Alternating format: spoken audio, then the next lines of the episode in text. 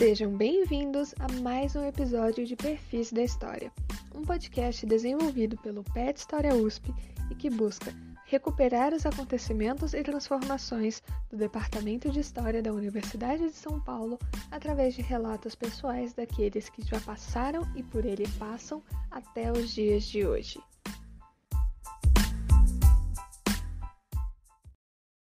Mas agora a gente vai para a questão do ensino básico, né, professor? Porque a gente, conhecendo o senhor da sala de aula, você sempre comenta sobre a vida no ensino básico e a sua atuação também na escrita de material didático.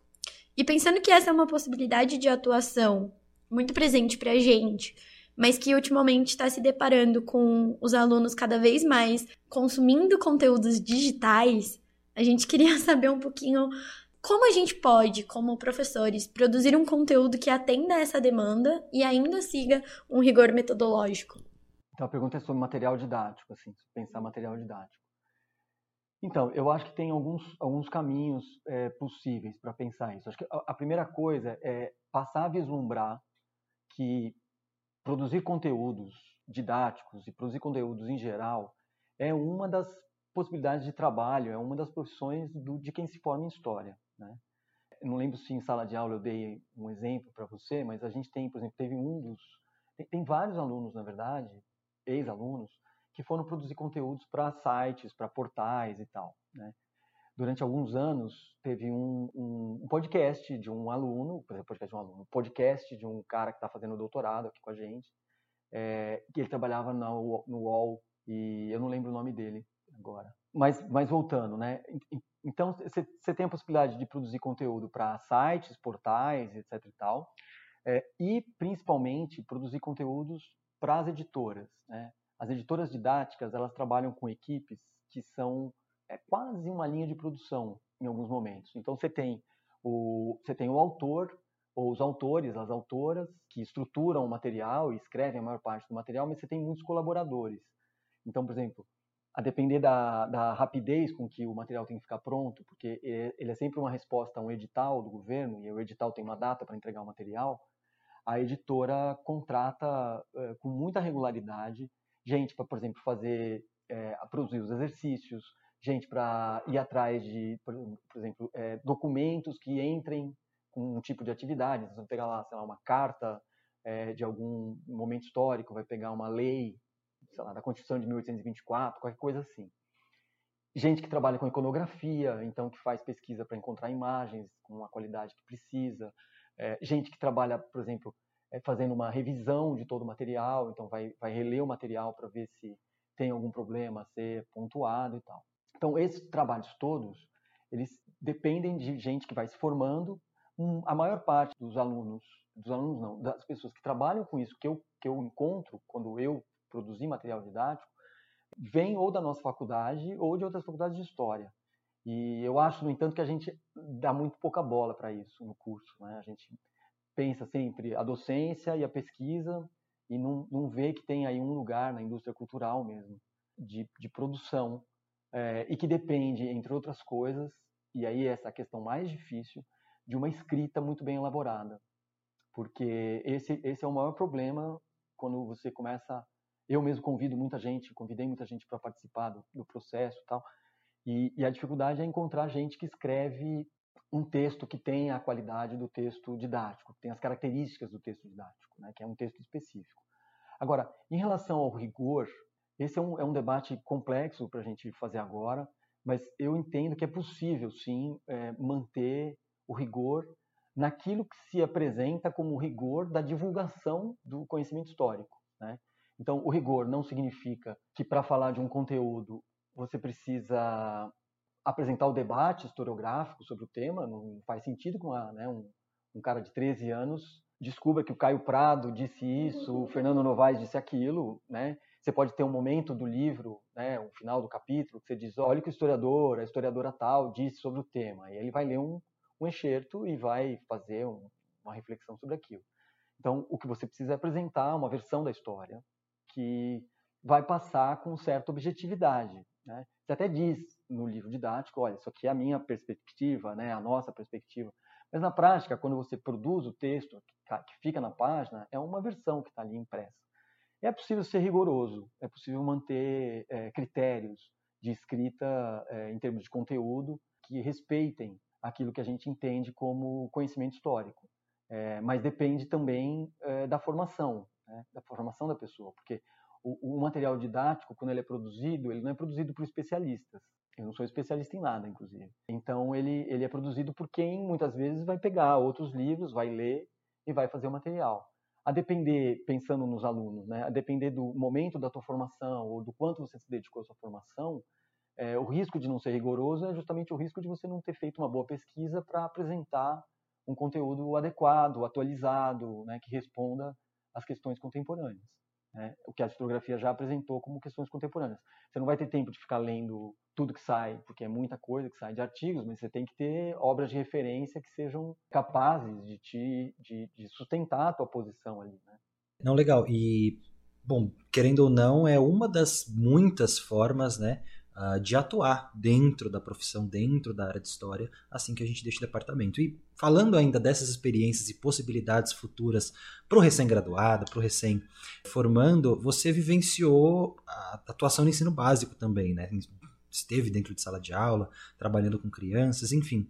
Como que você enxerga, né, para os nossos ouvintes, que essa atuação como professor de crianças, Fundamental 2, ensino médio, moldou a sua prática docente de hoje né?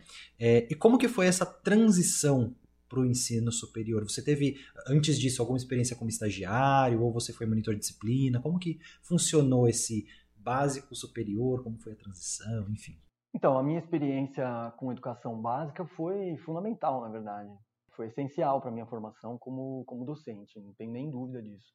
Ela me ajudou a, a reconhecer aquilo que eu lia, por exemplo, especialmente, aliás, nos textos do Paulo Freire, sobre como cada sujeito que está diante de você na sala de aula é um sujeito produtor de conhecimento, é um sujeito que conhece o mundo na sua perspectiva e que elabora sobre o mundo.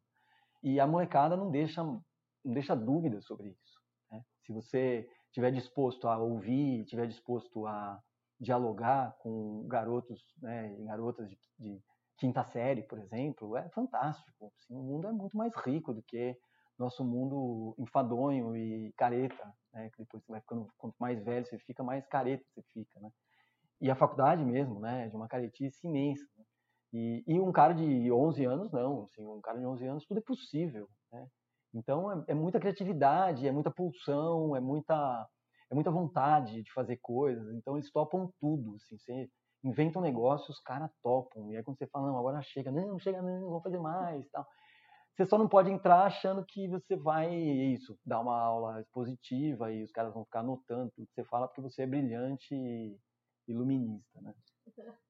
Não, justo. É, e é muito legal pensar exatamente nessas possibilidades. E, inclusive, possibilidades que começam a se abrir ainda como alunos de graduação. Eu penso na sua matéria mesmo, ensino de história, teoria e prática, que a gente tem tanto a experiência né, como avaliação em produção de material didático, então já é um jeito de abrir as portas, né, pelo menos começar a pensar nessas, nessas questões. E a mesma coisa, a atuação no estágio obrigatório da disciplina, que é nessa mesma toada, né, de você participar de um ambiente escolar de uma forma um pouco mais dinâmica, que não seja aquela, aquela coisa enfadonha da sala de aula, o professor num tablado, falando sobre a matéria, Revolução Francesa, tal data, e vai falando data atrás de data, e fica uma coisa muito metódica. Mas a gente pode cada vez mais dinamizar tanto as possibilidades quanto a atuação em si. Sim, sim. Não, eu acho que no ensino fundamental e médio, já na minha época, quando eu comecei a dar aula, é, eu comecei a dar aula em escola pública. É, era gritante isso, assim. Você tinha que fazer alguma coisa porque os corpos são muito mais rebeldes, né? Do que, inclusive, a nossa cabeça. Né? Então a molecada não parava sentada. Sempre, os caras tocavam fogo no lixo, era mexia com gente da rua, entendeu? Não dava, assim, não dava para fazer isso. E eu comecei a dar aula à noite ainda. Então era, uma, era um público na época de o tal dos repetentes, né? Mudou bastante esse perfil, até porque uma parte está indo para a EJA muito cedo, né? Então eu aprendi muito cedo que eu precisava gastar um tempo mesmo produzindo as aulas que eu daria, preparando as aulas que eu daria e não significava só ler os textos, significava que atividades eu vou fazer com os meus alunos hoje. Era essa a pergunta que eu tinha que fazer. Isso acho que me moldou em duas perspectivas. Na, na primeira, o reconhecimento de que a prática da sala de aula, ou de que a teoria precisa andar junto com a prática em sala de aula, e a prática ela também vai nos ajuda a reformular a teoria, né? Eu acho que eu dei aula uns, eu não sei quanto tempo eu dei aula, é, porque eu dei aula desde que, assim, no segundo ano de faculdade eu comecei a dar aula, e aí meio que não parei mais.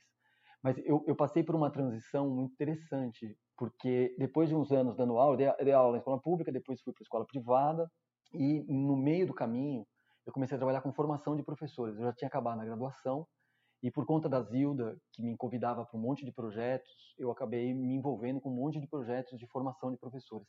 Na época tinha um, um modelo na Secretaria Estadual de Educação que oferecia possibilidades de formação a partir de empresas cooperativas. Assim. Então, um cara, tipo um professor universitário, podia propor numa, numa regional de ensino X cursos a tal preço que o governo pagava e você ia dar cursos então para X professores, né? E eles meio que lotearam a formação nesse modelo. Então, com isso, eu acabei sendo convidado, porque Zilda era convidada, a Ilana Black era uma professora maravilhosa, maravilhosa, era convidada e me chamava, então, porque eu já estava muito metido com esse negócio de educação e tal.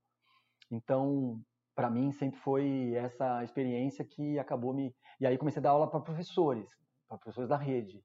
Então, não era nem na graduação, era tudo, tudo velho já, né? Então, isso foi uma experiência de conflito interessantíssima. Assim, porque, primeiro, você é da USP, a USP tem uma relação muito ruim com a escola pública, né? Ela, as pessoas só aparecem lá para fazer pesquisa e vão embora, ou para dar palestras do, do alto do seu conhecimento. Né? Isso não, não na área de história só, mas em todas as áreas. Então era muito comum que eu chegava lá e os professores já estavam com o nariz torcido, porque, primeiro, que eles nem sempre escolhiam o curso, é, eles sabiam que eu ganhava, sei lá, acho que na época era uma coisa do tipo, eu ganhava 50 reais a hora, os professores estavam ganhando 12, 10. Então o cara fala, meu, quem é esse e, moleque ainda, né? Que, tipo, é isso, menos de 30 anos fazendo isso. Então tinha uma tensão toda que a gente ia construindo, na verdade, um diálogo a partir da atenção. Né? Isso me ensinou muito também, como é que a gente lida com, com um público diferente. E eu dei aula em EJA também.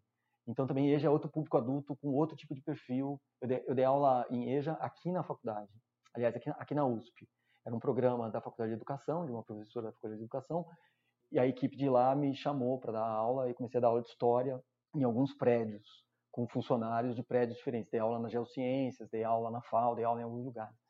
E então era, eram os próprios funcionários, o que foi outra experiência riquíssima, porque até hoje tem funcionário. Eu, eu, eu vou muito para a Casa de Cultura Japonesa por causa do Diversas e, o, e o, o zelador da Casa de Cultura Japonesa, o Will, foi meu aluno.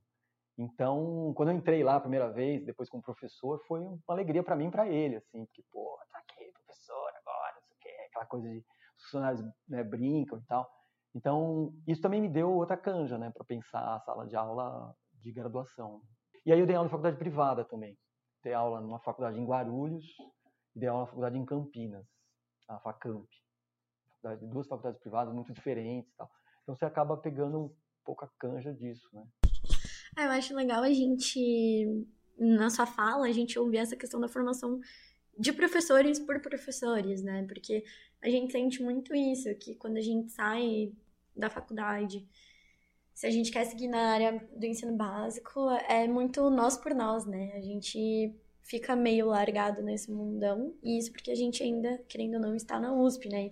E a gente tem que levar em consideração professores que são formados em outras universidades, principalmente particulares, que não têm o a bagagem que a gente tem aqui. E a gente tem que levar em consideração que são essas pessoas que estão ali, né, no front, no dia a dia com, com esses alunos.